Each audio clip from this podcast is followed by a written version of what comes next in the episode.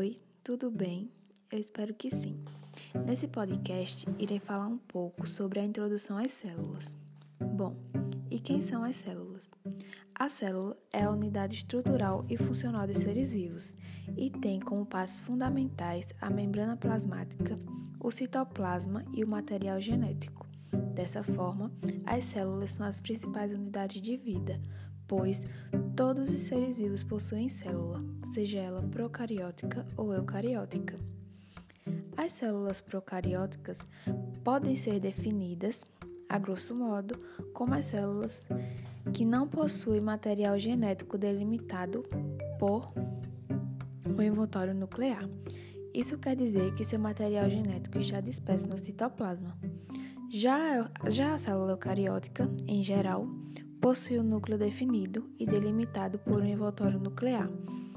Depois de entender um pouco sobre as células, é definido que a vida pode ser dividida em três eixos: armazenamento de informação, compartimentação e metabolismo. Onde o armazenamento de informação é a função primordial do DNA e do genoma. Já a compartimentação permite um grau maior de organização celular e controle do metabolismo, ou seja, contribui para que se possa determinar em que local e em que momento cada reação deve ocorrer no interior de cada célula. E o metabolismo celular é um conjunto de reações químicas de um organismo que objetivam a produção de energia para o funcionamento das células. Dessa forma, nota-se que todos os mecanismos de vida obedecem ao mesmo ciclo, pois todos possuem célula, até mesmo os microorganismos extremófagos, que são microorganismos que vivem em ambientes extremos, quase que incompatíveis com a presença de seres vivos, como geysers, vulcões, lagos ácidos, é, lagos ácidos e altas concentrações salinas e também em pântanos. E temos como exemplo a archaea que é um ser vivo unicelular morfologicamente semelhante às bactérias. Além do mais, em um momento da vida, todos os seres vivos tiveram um ancestral em comum que deu origem a todas as formas de vida, graças à presença de DNA, RNA e proteínas que estão presentes na Terra desde sua formação. Pois, como foi falado anteriormente, o DNA e o genoma guardam as informações hereditárias de um microorganismo.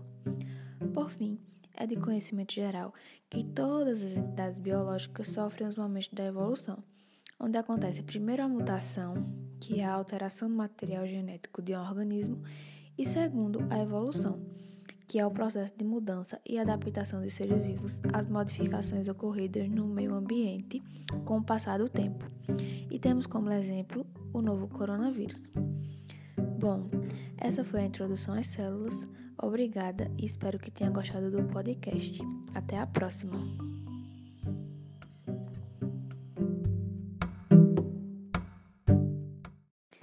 Oi, tudo bem? Eu espero que sim.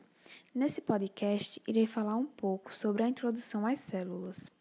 Bom, e quem são as células? A célula é a unidade estrutural e funcional dos seres vivos e tem como partes fundamentais a membrana plasmática, o citoplasma e o material genético. Dessa forma, as células são as principais unidades de vida, pois todos os seres vivos possuem célula, seja ela procariótica ou eucariótica. As células procarióticas podem ser definidas a grosso modo como as células que não possuem material genético delimitado por um envoltório nuclear. Isso quer dizer que seu material genético está disperso no citoplasma. Já a célula eucariótica, em geral, possui um núcleo definido e delimitado por um envoltório nuclear. Depois de entender um pouco sobre a célula, é definido que a vida pode ser dividida em três eixos: armazenamento de informação, compartimentação e metabolismo, onde o armazenamento de informação é a função primordial do DNA e do genoma. A compartimentação permite um grau maior de organização celular e controle do metabolismo, ou seja, contribui para que possa se determinar em que local e em que momento cada reação deve ocorrer no interior de cada célula. E o metabolismo celular é um conjunto de reações químicas de um organismo que objetivam a produção de energia para o funcionamento das células. Dessa forma, nota-se que todos os mecanismos de vida obedecem ao mesmo ciclo, pois todos possuem células, até mesmo os microorganismos extremófagos, que são microorganismos que vivem em ambientes extremos quase que incompatíveis com a presença de seres vivos, como geysers, vulcões, lagos ácidos e altas concentrações salinas e também em pântanos. Um ser vivo unicelular morfologicamente semelhante às bactérias é a archaea e é um exemplo de microorganismo extremófago. Além do mais, em um momento da vida, todos os seres vivos tiveram um ancestral em comum que deu origem a todas as formas de vida, graças à presença de DNA, RNA e proteínas que estão presentes na Terra desde sua formação. Pois, como foi falado anteriormente, o DNA e o genoma guardam as informações hereditárias de um microorganismo. Por fim, é de conhecimento geral que todas as entidades biológicas sofrem os momentos da evolução, onde acontece, primeiro, a mutação, que é a alteração no material genético de um organismo, e o segundo, que é a evolução, que é o processo de mudança e adaptação dos seres vivos às modificações ocorridas no meio ambiente com o passar do tempo. E temos como exemplo o coronavírus. Bom, essa foi a introdução às células. Espero que tenha gostado. Obrigada e até a próxima.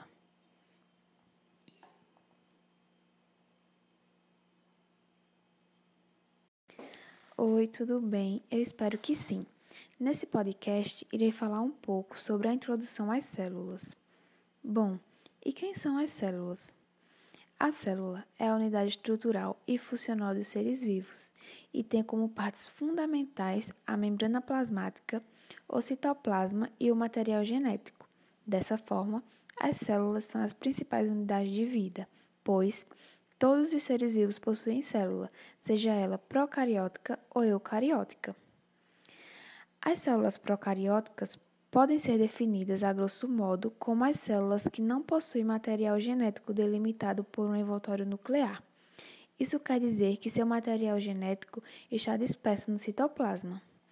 Já a célula eucariótica, em geral, possui um núcleo definido e delimitado por um envoltório nuclear.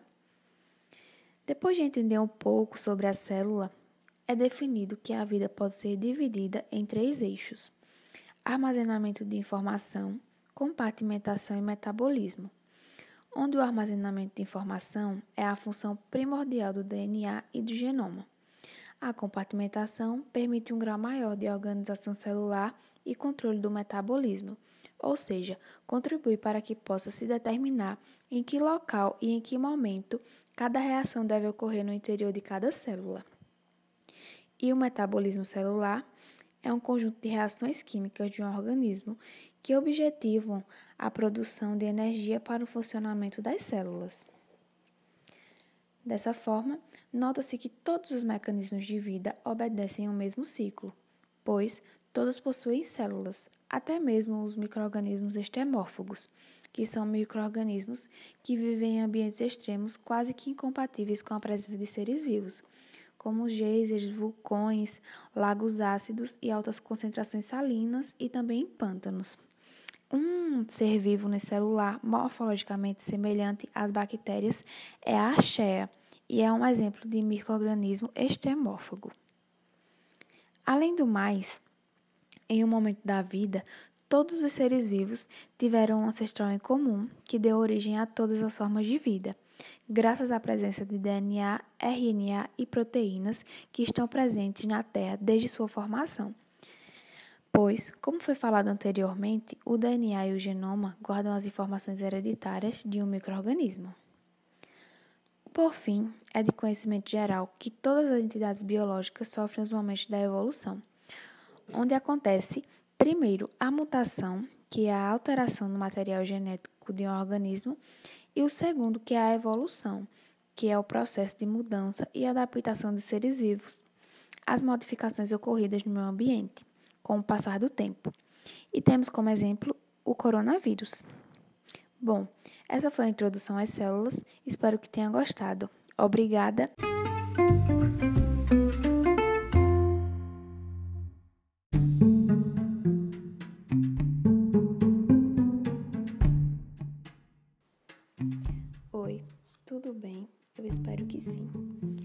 Podcast, irei falar um pouco sobre as moléculas e as macromoléculas.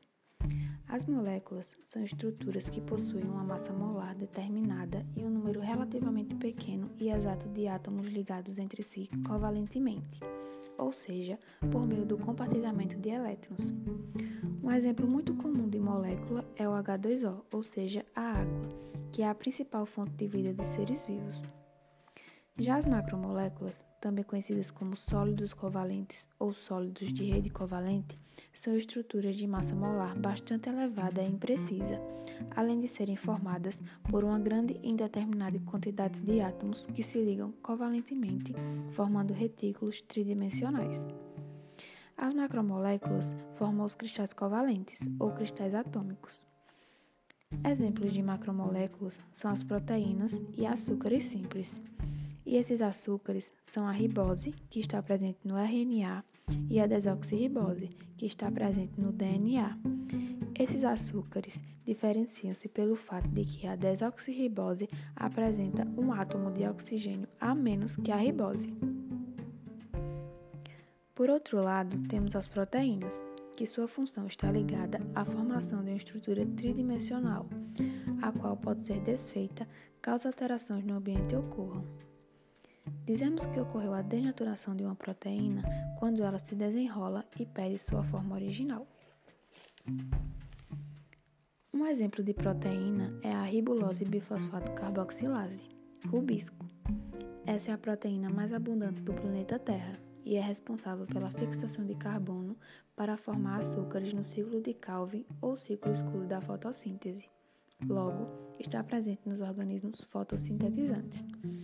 Além do mais, também pode-se citar a tubulina, que é uma proteína utilizada para sintetizar os microtúbulos, e as histonas, que compactam o DNA nos cromossomos. Dessa maneira, podemos dizer que a química da vida é especial, pois ela está baseada em compostos de carbono, dominada e coordenada por cadeias enormes de moléculas poliméricas com propriedades únicas. Além disso, os compostos carbono, hidrogênio, nitrogênio e oxigênio perfazem 95,5% do peso dos organismos. E os elétrons da camada mais externa dos orbitais desses compostos determinam como os átomos interagem.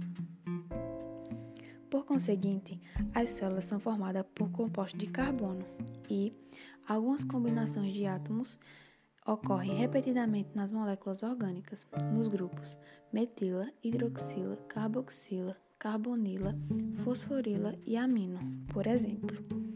Dessa maneira, as células contêm quatro famílias principais de moléculas orgânicas: as unidades construtivas da célula e as grandes unidades da célula, que são representadas respectivamente da seguinte forma: os açúcares são os polissacarídeos ou monossacarídeos, os ácidos graxos são as gorduras, lipídios e membranas, os aminoácidos são as proteínas e os nucleotídeos são os ácidos nucleicos. Dessa maneira, os açúcares, monossacarídeos, que são os mais simples, têm a fórmula CH2ON. Por isso são chamados de carboidratos e temos como exemplo a glicose e a quitina. Os ácidos graxos são conhecidos por sua cabeça hidrofílica e a cauda hidrofóbica e também participam da formação das membranas. Os aminoácidos são as unidades formadoras das proteínas e uma cadeia de aminoácidos é chamada de polipeptídeo. Já os nucleotídeos são as moléculas presentes nas células formadas por bases nitrogenadas, fosfato e pentose. A maior parte deles são encontrados unidos formando os ácidos nucleicos. Por fim, é importante saber que as macromoléculas são abundantes na célula. Obrigada. Espero que tenha gostado do podcast. Até a próxima.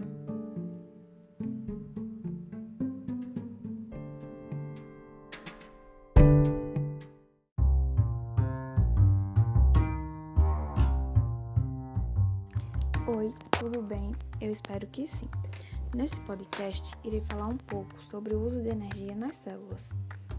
Bom, como as células criam e mantêm ordem? As células conseguem manter uma certa ordem pela ininterrupta importação de energia livre, que são os nutrientes. essa importação de nutrientes se torna seletiva pela membrana impermeável das células. Para obter essa energia, as células usam as seguintes estratégias: agregação em complexos proteicos e confinamento em compartimentos definidos por membranas.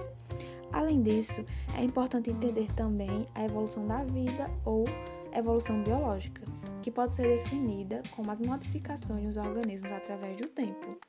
Segundo essa teoria, todos os organismos apresentam um ancestral em comum e todas as espécies hoje existentes são resultado de contínuos processos de mudanças. Além do mais, uma série de reações catalisadas por enzimas formam uma via metabólica. Cada enzima catalisa uma reação química envolvendo uma determinada molécula. É, temos também o metabolismo, que é dividido em catabolismo e anabolismo onde o catabolismo é o processo metabólico que decompõe moléculas complexas, transformando-as em moléculas menores. Dessa forma, é a fase destrutiva do metabolismo. Produz energia e ocorre geralmente durante atividades físicas. Exemplos desse processo é a digestão, respiração celular e excreção. Já o anabolismo é o processo metabólico que sintetiza moléculas complexas por meio de substâncias simples. Dessa forma, é a fase construtiva do metabolismo. Consome energia e ocorre principalmente durante o repouso. Exemplos desse processo é a fotossíntese em plantas, síntese de proteínas, síntese de glicogênio e também a assimilação em animais. Além disso, existe a geração de energia pelas células, que tanto em animais como em vegetais se dá pela conversão de carboidratos em energia, na forma de adenosina trifosfato, ATP. A maior parte da energia é gerada por um mecanismo baseado em membranas celulares. Além disso, o acoplamento quimiosmótico é baseado na associação entre a síntese de ATP e o transporte de prótons. Por conseguinte, é necessário falar também do gradiente eletroquímico, que refere-se às propriedades elétricas e químicas que ocorrem através das membranas. Os gradientes são muitas vezes resultados de gradientes iônicos nomeadamente protônicos, e podem representar um tipo de energia potencial que está disponível para executar trabalho em processos celulares. Isso pode ser calculado com uma medida termodinâmica, denominada potencial eletroquímico, que combina os conceitos de potencial químico, que se refere ao gradiente de concentração de íons entre o lado externo e interno da membrana celular, e da eletrostática, que se refere à tendência dos íons em se moverem relativamente ao potencial de membrana. Concomitantemente, é importante citar a oxidação e a redução, pois são fenômenos que ocorrem simultaneamente em reações em que há transferência de elétrons entre os átomos. Esses fenômenos também são chamados de oxirredução, oxidorredução ou redox. A oxidação ocorre quando o elemento perde elétrons e seu número de oxidação, o NOx, aumenta. Já a redução ocorre quando o elemento ganha elétrons e seu número de oxidação diminui.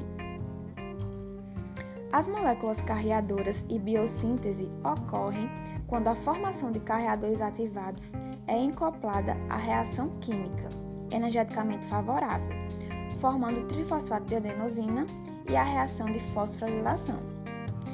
É importante ressaltar também que a fotossíntese ocorre em dois estágios. O primeiro é dependente da luz e o segundo não.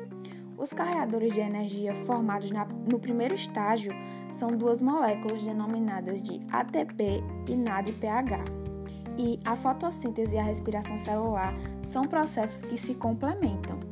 Na fotossíntese, usa-se a energia do Sol. Na respiração celular, usa-se a energia útil de ligação química. É, bom, e o que é a molécula NAD e a NADP? Bom, a molécula NAD é a nicotinamida adenina dinucleotídeo. Já a NADP é a nicotinamida adenina dinucleotídeo fosfato. A NADP recebe um átomo de hidrogênio e um elétron. O próton do segundo átomo de, hidrogênio é liberado em solução. átomo de hidrogênio e dois elétrons são removidos da molécula de substrato e adicionados ao anel nicotínico, nicotínico de NADP para formar NADPH. O substrato é oxidado e NADP é reduzida. Por fim, o que é a reação de condensação e a reação de hidrólise? De hidrólise? Bom, a condensação é a fase em que ocorre transformação da matéria do estado gasoso para o estado líquido. Já a reação de hidrólise é o processo químico no qual as moléculas de substâncias são quebradas em unidades menores a partir da reação de íons, cátions e ânions, provenientes da ionização da água. Dessa forma, as reações de hidrólise são energeticamente favoráveis, enquanto as reações de condensação é, reação bios, biosintética necessitam de consumo de energia. Condensação e hidrólise são reações opostas. As macromoléculas das células são polímeros formados por subunidades ou monômeros por meio de reações de condensação e são degradadas por reações de hidrólise. E todas as reações de condensação são energeticamente desfavoráveis. Também é importante ressaltar que a síntese de macromoléculas necessita de um suprimento de energia. Esse foi o podcast sobre o uso de energia nas células. Espero que tenha gostado. Até a próxima!